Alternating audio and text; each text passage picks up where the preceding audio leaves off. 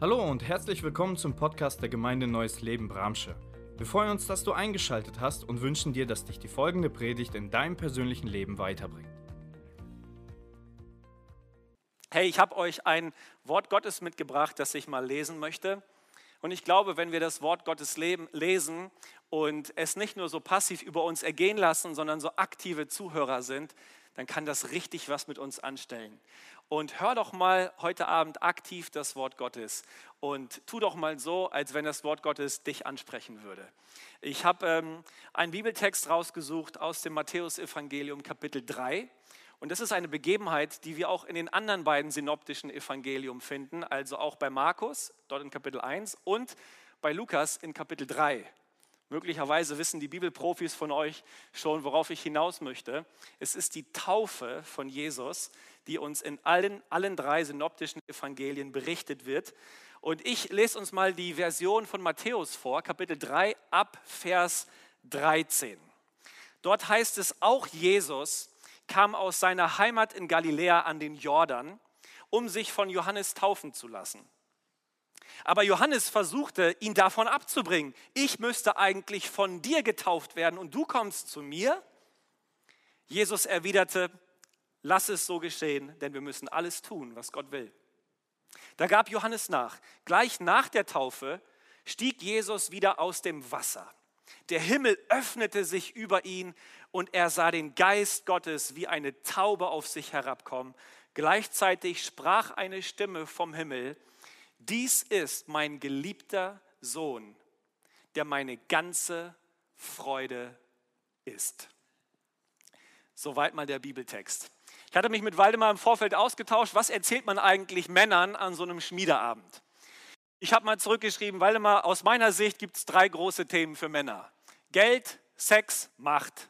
Das sind eigentlich die Dinge, die Männer bewegen und darüber würde ich irgendwas machen. Er sagte, okay, ich muss noch ein bisschen überlegen mit meinem Team, wir schauen mal, was so am besten passt. Ich habe noch ein paar andere Vorschläge geschrieben. Was ich glaube ich auch ganz wichtig ist, ist mal darüber nachzudenken, wie kann man eigentlich zu Hause der geistliche Führer, der geistliche Priester für seine Familie sein, für seine Frau, für seine Kinder. Und er sagte, ja, das ist es. Das wird sein. Sprich mal in diese Richtung.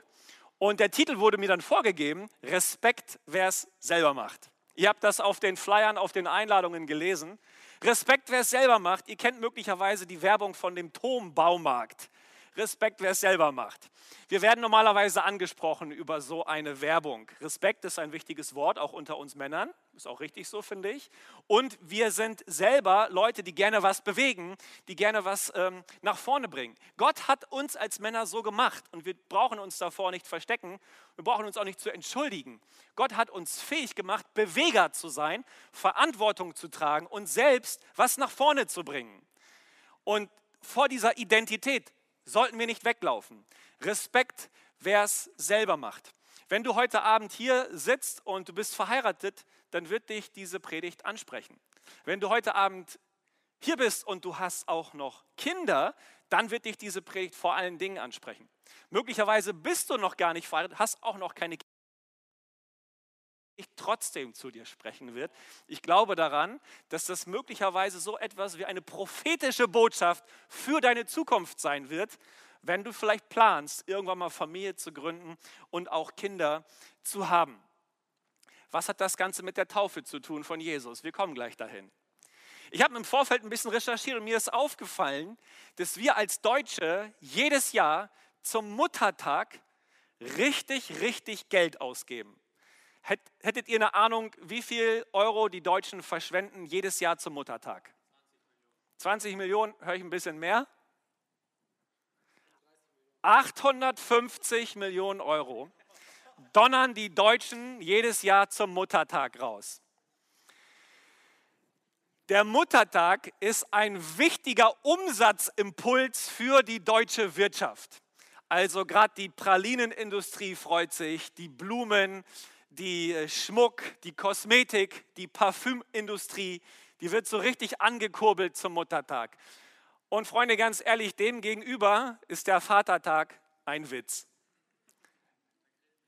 Die, die Baumarktindustrie und die Elektroindustrie merkt gar nichts davon, dass es einen Vatertag gibt. Genau, die Alkoholindustrie. Das ist die Industrie, die vielleicht durch den Vatertag angekurbelt wird. Die Himmelfahrt. Und wenn man ganz ehrlich ist, bei uns im Land ist der Vatertag nichts weiter als ein Sauftag. Ich meine, ich will mich nicht darüber beschweren. Ich finde, dass die Frauen unsere Ehre und Aufmerksamkeit verdient haben. Ohne unsere Mütter wären wir alle nicht hier. Wir haben, in diesem Jahr, wir haben in dieser Woche vor zwei Tagen bei uns in der Gemeinde eine 90-jährige Dame beerdigt. Und ich durfte diese Beerdigung durchführen und predigen. Und ich habe versucht, dieses Leben zu würdigen und zu ehren. Und manches Mal, da habe ich auch mich ertappt, bin ich in die Gottesdienste reingeschlendert und da saß wieder die Oma Anna in ihrem Rollstuhl am Eingang. Und man geht einfach dran vorbei und man sieht es gar nicht mehr. Aber dann habe ich mich mit dem Lebenslauf, mit der Biografie dieser Dame auseinandergesetzt und habe gesehen, was sie alles durchlitten hat, was sie alles an Verlust ertragen musste, wie ihre erste Tochter gestorben ist, wie ihre Eltern in Hungersnot verreckt sind, wie sie selber mit 14 Jahren ihre Geschwister großgezogen hat, dann nach Deutschland geflohen ist und all diese Dinge. Und das wollte ich ehren, das wollte ich würdigen. Und ich finde das gut, dass wir als Männer das machen, dass wir unsere Frauen schätzen, dass wir sie ehren, dass wir sie würdigen und hochheben, weil sie ganz oft übersehen werden. Ich habe kein großes Problem damit, dass wir an Muttertag so viel Knete ausgeben und am Vatertag eher schlecht dabei wegkommen. Ich muss euch auch ehrlich sagen, Geschenke interessieren mich gar nicht so sehr. Also wenn ich was zum Geburtstag geschenkt bekomme, habe ich eine Woche später schon vergessen, was es war. Und was ich merke, je älter ich werde, meine Freude als Mann besteht nicht so sehr in dem, was ich bekommen kann, sondern in dem, was ich geben darf. Ich sage es nochmal. Je älter ich werde, desto mehr registriere ich, dass meine Freude als Mann gar nicht so sehr in dem besteht, was ich bekommen kann, sondern in dem, was ich geben darf. Ich glaube, Gott hat uns als Männer so gemacht, dass wir geben, dass wir zum Segen werden für andere dass wir freisetzen. Paulus sagt einmal in 1. Korinther 13, Vers 11, als Kind redete, dachte und urteilte ich wie ein Kind. Jetzt bin ich ein Mann und habe das kindliche Wesen abgelegt. Mit anderen Worten, männliche Reife besteht darin, dass man zunehmend fähig wird, loszulassen, abzulegen, wegzugeben. Als Kind horte ich. Da will ich bekommen, dann will ich haben. Je älter ich werde, je reifer ich werde als Mann, desto mehr erkenne ich, dass ich alte Gewohnheiten ablegen darf, dass ich kindliche Verhaltensweisen ablegen darf, dass ich Dinge, die mir nicht gut tun, loslassen darf und dass ich mehr zu einem Geber werde, anstatt ein Nehmer zu sein. Ich glaube, dass ein Priester im geistlichen Sinne gesprochen zu Hause jemand ist, der ist zu geben, der das Wohl der Frau und das Wohl der Familie mehr im Fokus hat als sein eigenes Wohl. Liebe, echte Liebe ist nicht so sehr davon angetrieben, etwas zu erhalten, sondern etwas zu geben, sich verschwenderisch hinzugeben. Männer, wir sind von Gott als Priester, ich gebrauche mal diesen Ausdruck heute Abend, in unser Haus hineinberufen, weil Gott uns dazu fähig gemacht hat, Verantwortung zu tragen und die Frau und die Kinder zu schützen und sie unter den Segen Gottes zu stellen. Und ich glaube, dass wir als Männer dann von Gott verändert werden, wenn wir ihn anschauen. Die Bibel sagt uns an manchen Stellen, dass wir auf Jesus Christus schauen sollen, auf den Anfänger und Vollender des Glaubens. Weil wenn wir ihn ansehen, dann werden wir verwandelt. Und was ich mit euch heute Abend machen möchte, ich möchte mit euch auf die Geschichte von der Taufe von Jesus lesen, anschauen und dann unseren Blick nehmen und auf Gott höchstpersönlich gucken, wie er mit seinem Sohn Jesus Christus in dieser Situation umgeht. Ich glaube, Gott gibt uns hier ein Beispiel, was es bedeutet, ein echter Vater ein echter Mann zu sein. Seid ihr bereit? Als guter Prediger habe ich drei Punkte mitgebracht. Ihr wisst, jede gesalbte Predigt braucht drei Punkte. Ich weiß nicht, ob das schon in Bramsche angekommen ist, aber wir wissen das. Eine gesalbte Predigt hat drei Punkte. Und hier, Freunde, kommt der erste Punkt. Willst du ein guter Mann sein? Willst du ein guter Priester sein? Willst du für deine Frau und für deine Kinder da sein? Dann lautet der erste Punkt für dich ganz einfach. Und es ist so einfach, dass du nur denkst, das kann ja wohl nicht wahr sein. Dieser erste Punkt, haltet euch fest, der lautet, sei anwesend. Sei da. Du kannst als Priester deine Rolle nur leben, wenn du da bist. Die Taufe wird uns berichtet bei Matthäus, aber auch bei Markus und auch bei Lukas. Und das ist immer sehr spannend, wenn man diese synoptischen Vergleiche hat. Ne? Also synoptisch bedeutet, dass man das miteinander untersuchen und lesen kann, weil es sowohl hier als auch dort als auch hier steht. Und dann kann man miteinander vergleichen. Und interessant ist, schaut man ins Lukasevangelium, dann wird uns gar nicht berichtet, dass Jesus von Johannes dem Täufer getauft worden ist. Hier, Matthäus macht das. Bei Lukas steht das gar nicht. Und einige Theologen streiten miteinander. Kann das sein, dass Jesus gar nicht von Johannes getauft worden ist? Vielleicht ist er ja von Petrus getauft worden oder von irgendwelchen Freunden. Ja, wenn man so das Lukasevangelium liest, wer ist eigentlich auf der Taufe von Jesus anwesend gewesen? Waren seine Eltern da? War Maria da? War Josef da? Waren seine Geschwister da? Waren seine Freunde da? Keine Ahnung, wer da war. Aber eins ist sicher, sein Vater im Himmel war da. Der hat sich gezeigt. Der war anwesend. Der ist aufgekreuzt. Der hat diesen Moment genommen, um deutlich zu machen, hier geht es um meinen Sohn und deswegen bin ich am Start. Ich sage dir, der erste Punkt, der dich zu einem Mann nach dem Herzen Gottes macht, ist folgender. Du bist da, wenn man dich braucht. Ich weiß, haut euch noch nicht vom Hocker, so wie ihr ausschaut. Ich sage euch, was das Geniale ist. Gott kreuzt auf, obwohl niemand ihn eingeladen hat. Da ist nicht davon berichtet, dass irgendjemand vorher gebetet hätte, Gott sei bitte da, gib uns deine Präsenz, kreuz bitte auf, füll diesen heiligen Moment mit deiner Gegenwart. Keiner hat ihn eingeladen und er kommt trotzdem. Ein Mann nach dem Herzen Gottes wartet nicht auf eine extra Einladung. Er wartet nicht auf einen extra Anruf. Der redet sich nicht raus nach dem Motto, mir hat aber keiner Bescheid gegeben, ich wusste von nichts. Männer, lasst uns ehrlich sein. Wenn wir verheiratet sind, wenn wir Kinder haben, sind das ganz oft die Ausreden, die wir verwenden. Ah, wir wurden ja nicht eingeladen. Ah, keiner hat uns an uns gedacht. Oder wir machen es unserer Frau zum Vorwurf. Hättest du mal rechtzeitig Bescheid gesagt? Hättest du mich erinnert? Hättest du das in meinen Kalender geschrieben? Ich musste noch dies, noch jenes, ich musste noch solches.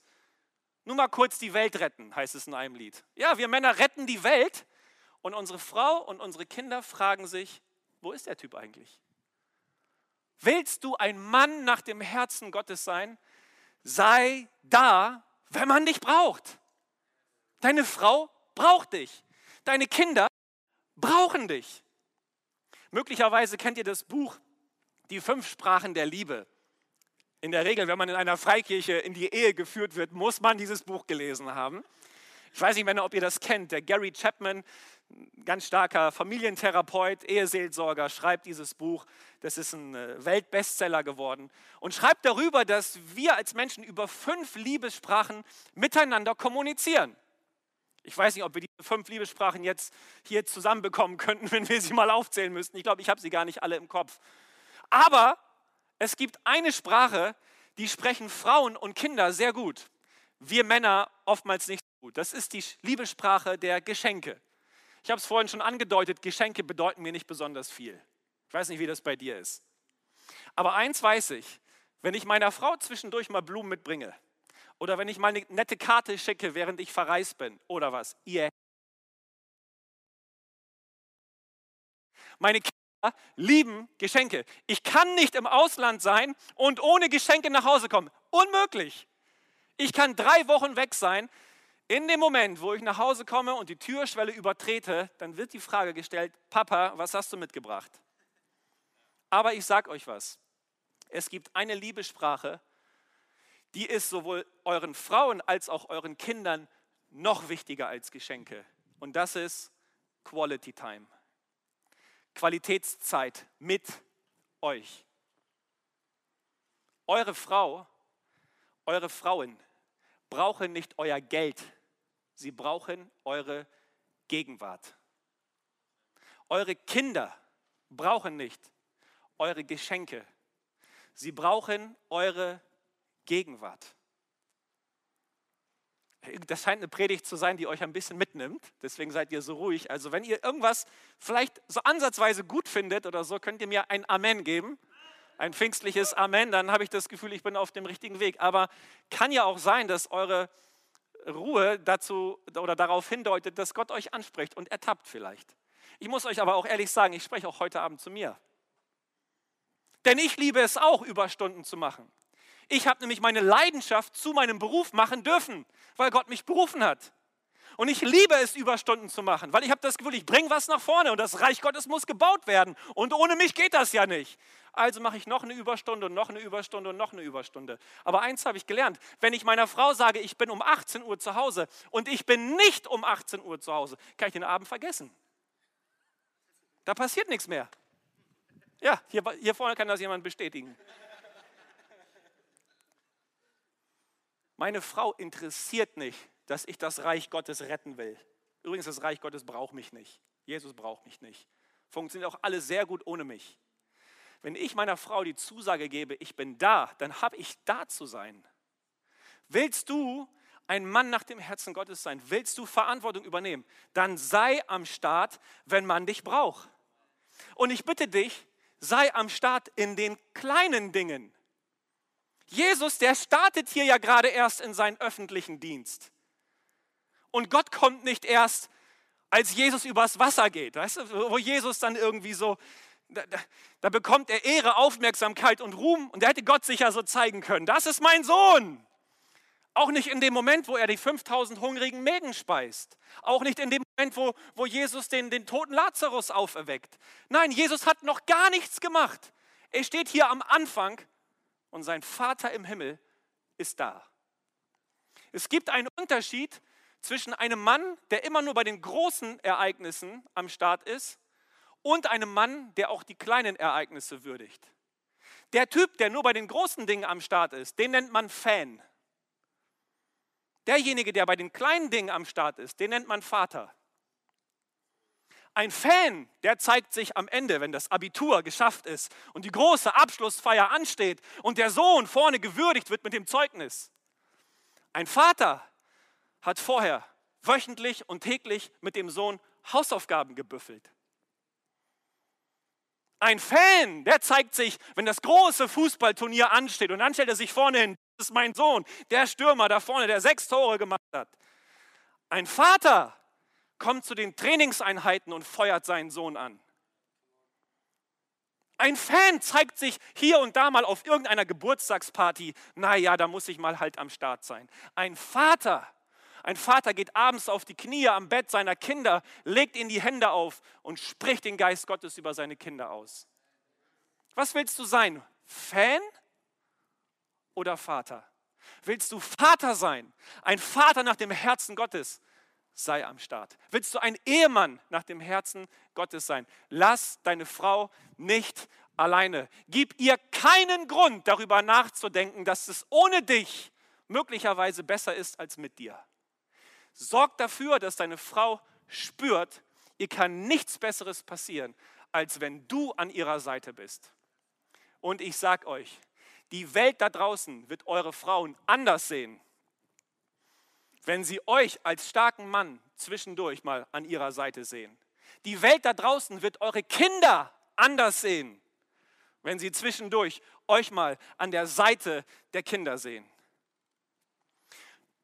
Mein ältester Sohn Raphael, neun Jahre alt, ein Hauding, manchmal ist er der Klassenclown, macht komische Sachen. dann erzählt er mir eines Nachmittags, wie er in der Schule gemobbt worden ist. Natürlich von irgendeinem Lehrer und Schulliebling.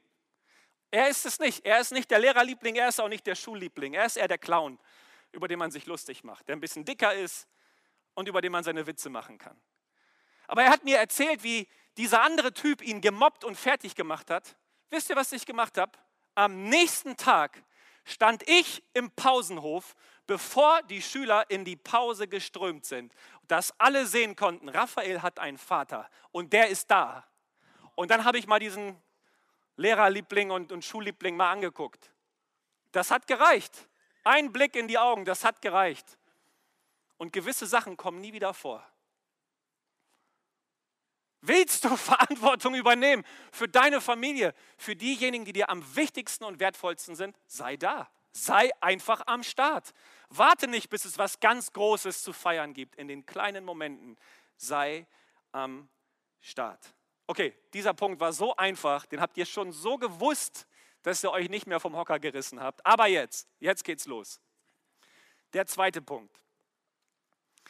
Der zweite Punkt lautet folgendermaßen: Sei nicht nur da, sei nicht nur anwesend, sei nicht nur am Start, sondern zweitens, erhebe auch deine Stimme. Sprich, mach deutlich, dass du was zu sagen hast. Es ist so schön, wenn die Mutter was sagt. Ist so schön. Ist auch gut. Aber es ist so eine Kraft, wenn der Vater spricht. Amen. Amen. Denkt mal an eure Väter, wenn der nach Hause gekommen ist und wenn ihr die Stimme des Vaters gehört habt. Oh, dann ist das Herz aber auf Grundeis gegangen. Dann sind, haben die Knie aber geschlottert, weil ihr wusstet, jetzt ist jemand am Start und wenn der spricht, dann zittern und wackeln hier die Wände. Freunde, es liegt was Besonderes in der Stimme des Vaters. Eine kurze Beobachtung. Ihr habt ja nichts dagegen, wenn ich ein bisschen Bibel lehre heute Abend, oder? Seid ihr mit dabei? Kurze Beobachtung. Wenn wir in die Bibel hineinschauen, dann sehen wir kaum Situationen, wo Gott mit seiner eigenen Stimme hörbar für eine große Menschengruppe spricht. Erinnert ihr euch an eine Situation? Gott spricht zu Abraham, indem er ihn ruft. Gott spricht zu Jakob durch einen Engel. Gott spricht mit Adam und Eva, okay.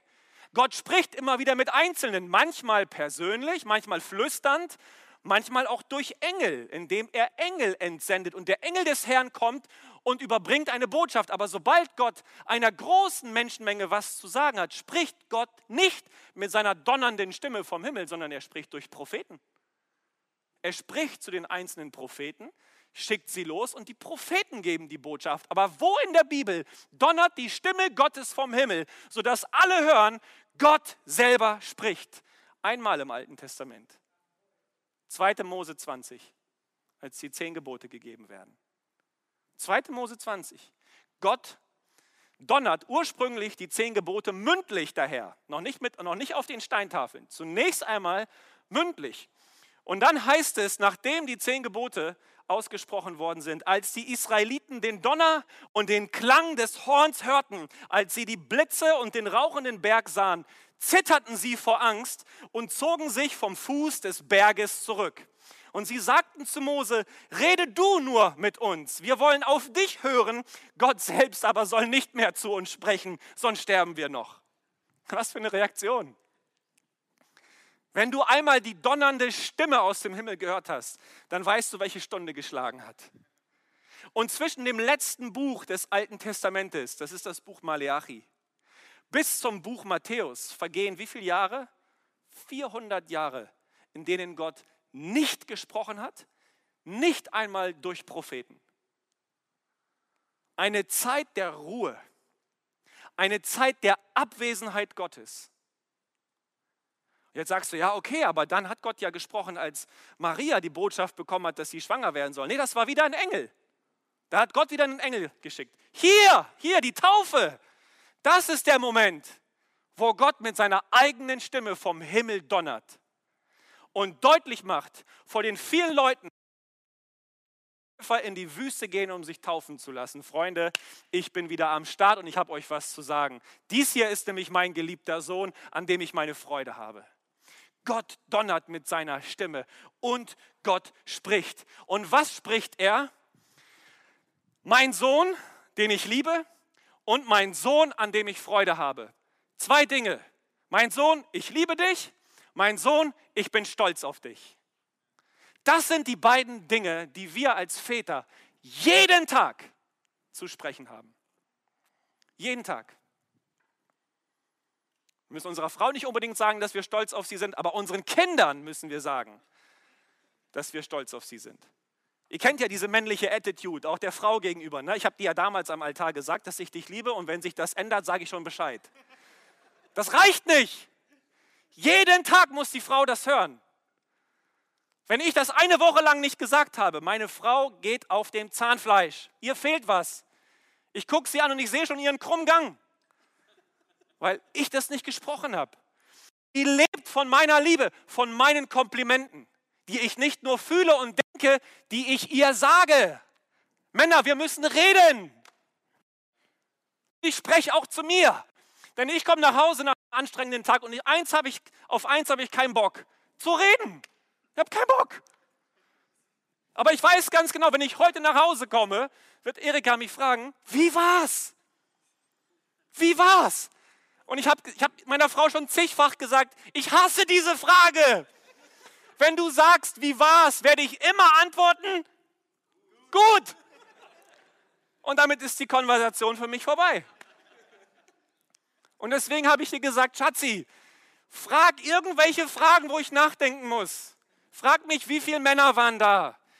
Worüber habt ihr gesprochen? Welche Lieder wurden im Lobpreis gesungen? Dann erst fängt meine Maschinerie an zu arbeiten.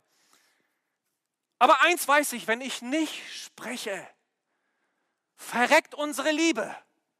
Ich muss reden. Und ich muss auch sprechen mit meinen Kindern. Sie müssen das hören, jeden Tag. Raphael, ich liebe dich und ich bin stolz auf dich. Matteo, ich liebe dich und ich bin stolz auf dich. Und zu meiner Theresa sage ich nicht nur, ich liebe dich und ich bin stolz auf dich, sondern du bist das schönste Mädchen überhaupt. Das sage ich ihr jeden Tag.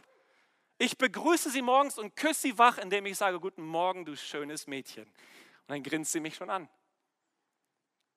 Ich bin übrigens von Geburt an auf dem linken Auge fast blind. Und mein rechtes Auge ist auch ziemlich schwach. Also ich trage die Brille wegen meinem rechten Auge. Für mein linkes Auge, da gibt es gar keine Stärke. Manchmal irre ich so rum wie so ein, naja. Und ich habe für meine Kinder gebetet, dass Gott ihnen starke Augen schenkt. Bei meinen Söhnen hat das gut geklappt. Bei meiner Tochter nicht. Meine Tochter ist so wie ich auf dem linken Auge, fast. Und das haben wir am Anfang dieses Jahres herausgefunden. Das hat mir das Herz gebrochen.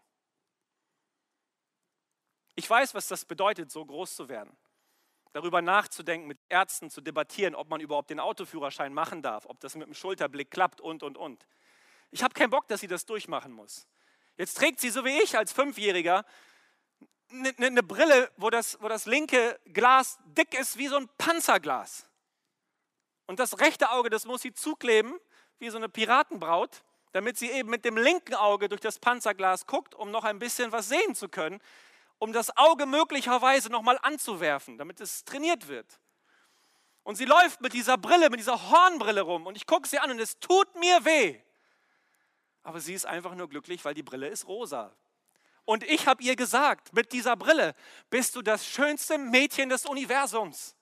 Du siehst so toll aus, Tessa. Und das sage ich ihr jeden Tag. Und das glaubt sie. Freunde, das glaubt sie. Und ich würde behaupten, das ist auch so. So. Gestern am Nachmittag schreit unsere kleine Tochter im Garten, was das Zeug hält. Sie schreit so laut, dass ich denke, ihr ist ein Bein abgefallen oder so. Ich renne nach draußen. Ne? Ich denke, was ist hier wieder passiert? Oh, ich schaffe sie ein bisschen zu beruhigen. Ich sage, Tessa, was ist los? Raphael hat zu mir gesagt, ich bin nicht hübsch.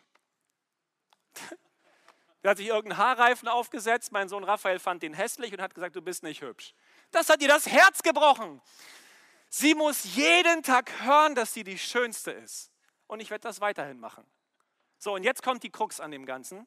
Und jetzt wird es richtig deep. Also wenn du deinen Notizblock dabei hast, jetzt musst du mitschreiben. Wird jetzt theologisch.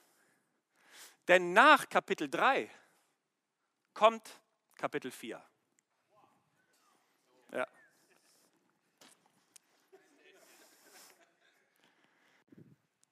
In Kapitel 3 wird Jesus getauft. In Kapitel 4 ist Jesus wo? In der Wüste. Und ich sage euch, jedes Kind kommt in Kapitel 4.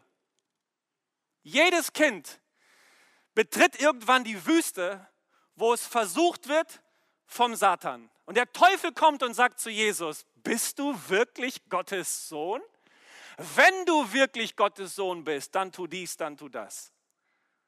Jesus hat das so selbstsicher abschmettern können, weil er was hatte? Er hatte Kapitel 3. Und da wurde ihm vor allen Leuten bescheinigt, du bist mein geliebter Sohn. Jesus kannte seine Identität, bevor der Teufel gekommen ist. Und ich als Vater werde dafür sorgen, dass meine Kinder ihre Identität kennen, bevor der Teufel kommt. Und dann werden sie den Tricks des Teufels, den werden sie einfach lächelnd gegenüberstehen und sagen, was hast du mir schon zu sagen? Du hast nichts zu melden, denn mein Vater hat mir schon zugesprochen, wer ich bin. Da kommt irgendein dahergelaufener Gauner und meint, er macht meiner Tochter ein Kompliment, damit sie endlich ihre Beine öffnet. Nix da. Nix da. Sie hat schon von mir gehört, dass sie die Allerschönste ist. Das wird sie nicht überzeugen. Dass da irgendein Typ sie verführen will mit einem billigen Kompliment. Nein, ich habe schon ihr ihre Identität zugesprochen. Ich habe ihr schon deutlich gemacht, wer sie ist. Sie wird stark sein. Und wenn da irgendwelche Halunken kommen, Sie weiß, wer sie in Christus ist. Ich werde dafür sorgen, dass meine Söhne wissen, wer sie sind. Dass sie vom Vater geliebt sind, dass der Vater stolz auf sie ist. Wollen wir Priester sein, die Verantwortung übernehmen für die Familie, die Gott uns geschenkt hat?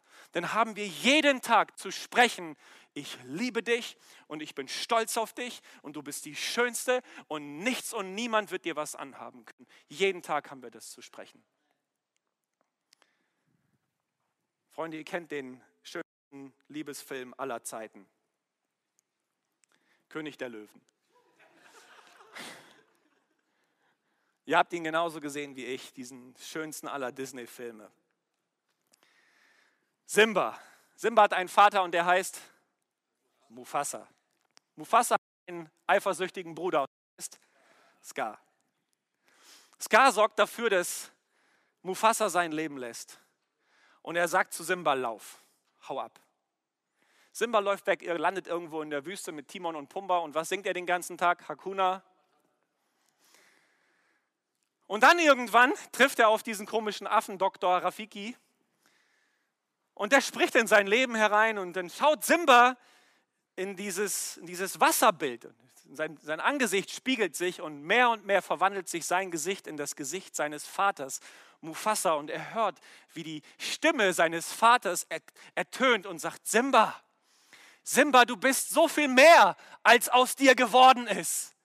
Und er fängt wieder an zu lachen, da kommt wieder Leben zurück. Und er versteht plötzlich, es gab einmal einen Vater in meinem Leben, der hat mir zugesprochen, ich werde der König der Löwen sein. Und hier hänge ich in der Wüste rum und laufe weg. Und dann sagt der Vater zu ihm, erinnere dich Erinnere dich, erinnere dich. Ihr kennt diese Szene möglicherweise. Und Simba läuft wieder zurück und entscheidet sich, ähnlich wie Jona, ich werde von meiner Berufung nicht weglaufen. Ich werde mich dem stellen, wer ich bin. Und er macht Ska, das Königreich, streitig und kehrt zurück als der König der Löwen. Was für ein tolles Evangelium in diesem Film zu entdecken ist. Freunde, es liegt Kraft in unserer Stimme. Es liegt Kraft in der Stimme, die Gott uns gegeben hat. Und mit unserer Stimme sollten wir sprechen, jeden Tag. Eins habe ich gelernt in der Ehe. Keine Kommunikation ist schlimmer als schlechte Kommunikation. Wenn du nicht weißt, was du sagen sollst, dann sag irgendwas, bevor du gar nichts sagst. Das habe ich gelernt. Ein Priester spricht. Ein Priester spricht. Willst du ein Mann nach dem Herzen Gottes sein? Sprich. Sprich mit deiner Frau. Sprich mit deinen Kindern.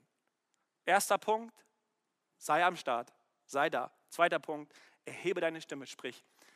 Dritter Punkt. Was sehen wir hier in der Taufe? Wir sehen, dass der Himmel sich öffnet, dass die Stimme vom Himmel donnert. Wir sehen, dass Gott ein Stück von sich selbst gibt, nämlich den Heiligen Geist, der auf die Erde kommt und sich auf Jesus lagert. Drittens, willst du ein Mann nach dem Herzen Gottes sein? Versorge deine Familie mit dem Heiligen Geist. Versorge deine Familie geistlich. Gott hat dir das Mandat gegeben, ein Stück deines Glaubens, deiner Erfahrung mit Gott, der Fülle des Heiligen Geistes, die in dein Leben gekommen ist, zu geben, deine Frau und deine Kinder damit zu segnen. Das Beste, was du als Mann tun kannst, ist es, deine Frau und deine Kinder unter den Schutz des allmächtigen Gottes zu stellen. Jeden Tag für sie zu beten. Und ich weiß, Freunde, ich stehe hier vorne vielleicht und mache so großspurige Ansagen, denen ich teilweise selber nicht gerecht werde. Ich predige auch zu mir. Nach dieser Predigt habe ich mir vorgenommen, muss ich drei Punkte ganz, ganz neu anfangen zu leben. Ich will beten für meine Frau. Ich will beten für meine Kinder. Wenn ich abends nach Hause komme und sie schon schlafen, dann werde ich durch jedes Zimmer gehen, meine Hände auflegen und den Segen Gottes zusprechen. Und eins sollen sie wissen, wenn sie dann losziehen und dann befinden sie sich in dem Kapitel 4 ihres Lebens, derjenige, der in mir ist, ist größer als der, der in der Welt ist. Und wenn Gott für mich ist, wer sollte gegen mich sein? Ich kann alles tun durch den, der mich stärkt, Jesus Christus. Meine Kinder, meine Frau sollen das wissen, dass wir unter dem Schutz des lebendigen Gottes leben. Dass auch ich als Mann abhängig bin von der Kraft des Heiligen Geistes und dass ich mein Bestes tun werde, um meine Familie unter den Schutz und unter den Segen und unter die Kraft des Heiligen Geistes zu bringen. Freunde, wir haben es sehr kompliziert gemacht, was es bedeutet, ein Mann nach dem Herzen Gottes zu sein. Es ist ganz einfach, ganz einfach. Sei da, Sprich Segen, versorge geistlich. Das war's.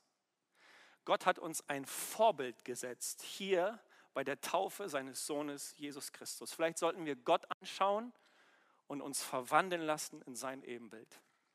Ich schließe mit einer Geschichte. Ich habe äh, vor längerer Zeit einmal die Sendung auf Pro7 gesehen, Galileo Big Pictures. Kennt das irgendjemand? Mal dies, mal das wird da als Bilder gezeigt. Und dann ging es in dieser Serie, glaube ich, um die größten und teuersten privaten Wohnhäuser der Welt. Und das größte und teuerste private Wohnhaus der Welt steht in der indischen Stadt Mumbai und gehört dem reichsten Milliardär Asiens, Mukesh Ambani. Er und seine Frau und seine drei Kinder leben in einem Haus, das ist 173 Meter hoch, hat 27 Stockwerke und hat 37.000 Quadratmeter Wohnfläche. Er lebt dort mit seiner Family. Ich glaube, ich habe noch irgendwie in Erinnerung, dass seine Schwiegermutter dort mitlebt oder so. Ne? Das klaut natürlich wieder ordentlich Platz. Aber er hat in diesem Haus 600 Angestellte, die rund um die Uhr auf all diesen Etagen arbeiten. Die ersten sechs Etagen sind einfach 168 Stellplätze für die Autos. Die siebte Etage ist die eigene Autowerkstatt. Und dann kommt das eigene Schwimmbad und der eigene Fitnessraum und das eigene Kino und was weiß ich. Und ihr könnt euch vorstellen, als dieser Mukesh Ambani in dieser Millionenmetropole Mumbai dieses dieses Imperium errichtet hat, dass einige schon merkwürdig geguckt haben, wie man eigentlich in einer Metropole, wo Millionen von Menschen, die Ärmsten der Erde sind, in den Slums hausen und vor seiner Tür um ihr Leben betteln und verrecken, man sich da so ein Königshaus hinstellen kann. Kritik war groß. Das Grundstück, auf dem sein Haus steht, gehörte eigentlich einer Stiftung für Waisenkinder. Wie ironisch. Er hat sich trotzdem durchgesetzt und er hat das hinbekommen, sein Wohnhaus dort zu errichten. Nun bin ich nicht hier, um über Mukesh Ambani herzuziehen. Ich kenne diesen Mann nicht, ich kenne sein Herz nicht, ich kenne seine Motive nicht. Gott wird ihn, so wie uns alle am Ende, prüfen und auch richten. Aber eins weiß ich, ich möchte kein Mann werden, der sich definiert über sein Reichtum, über seine Schaffenskraft, über seine Autos, über seine Häuser, in denen er lebt. Das beeindruckt vielleicht Menschen. Wow. Aber da draußen geht die Welt zugrunde. Gott hat mich nicht berufen, hier auf der Erde mein Imperium aufzubauen. Gott hat mich dazu berufen, als Mann hinzugehen und der Welt zu dienen. Und Jesus hat uns das vorgemacht. Jesus hat seine Herrlichkeit aufgegeben und ist hinuntergekommen in unseren Schmutz hat sich dreckig gemacht für uns. Er hat sich entäußert, er hat Knechtsgestalt angenommen. Wir waren es ihm wert, dass er bei uns ist. Kam hier nicht her, um hier sein Imperium aufzurichten und vor uns zu glänzen. Nein, er ist einer von uns geworden. Wir als Männer sind dazu berufen, in die Welt rauszugehen, der Welt dienen und sie auf Jesus Christus zu verweisen.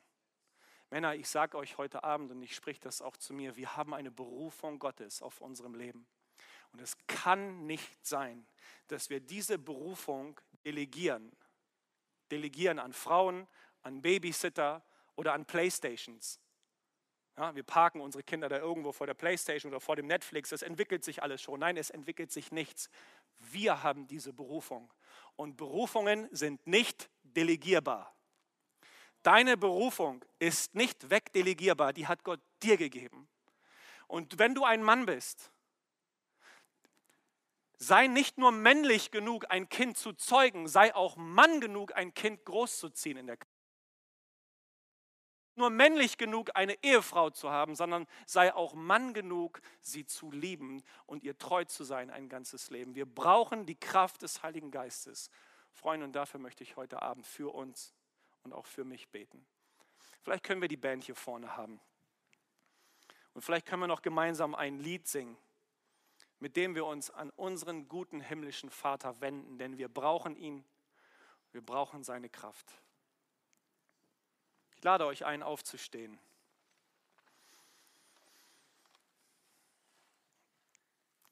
Danke, Jesus, dass du hier bist.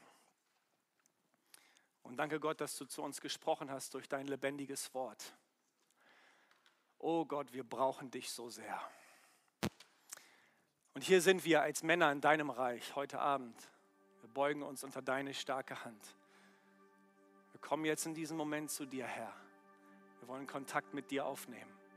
Wir wollen zu dir kommen, Gott, unserem Vater.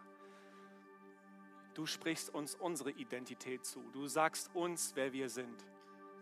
Und genau darauf wollen wir uns wieder besinnen. Komm, wir beten Gott gemeinsam an.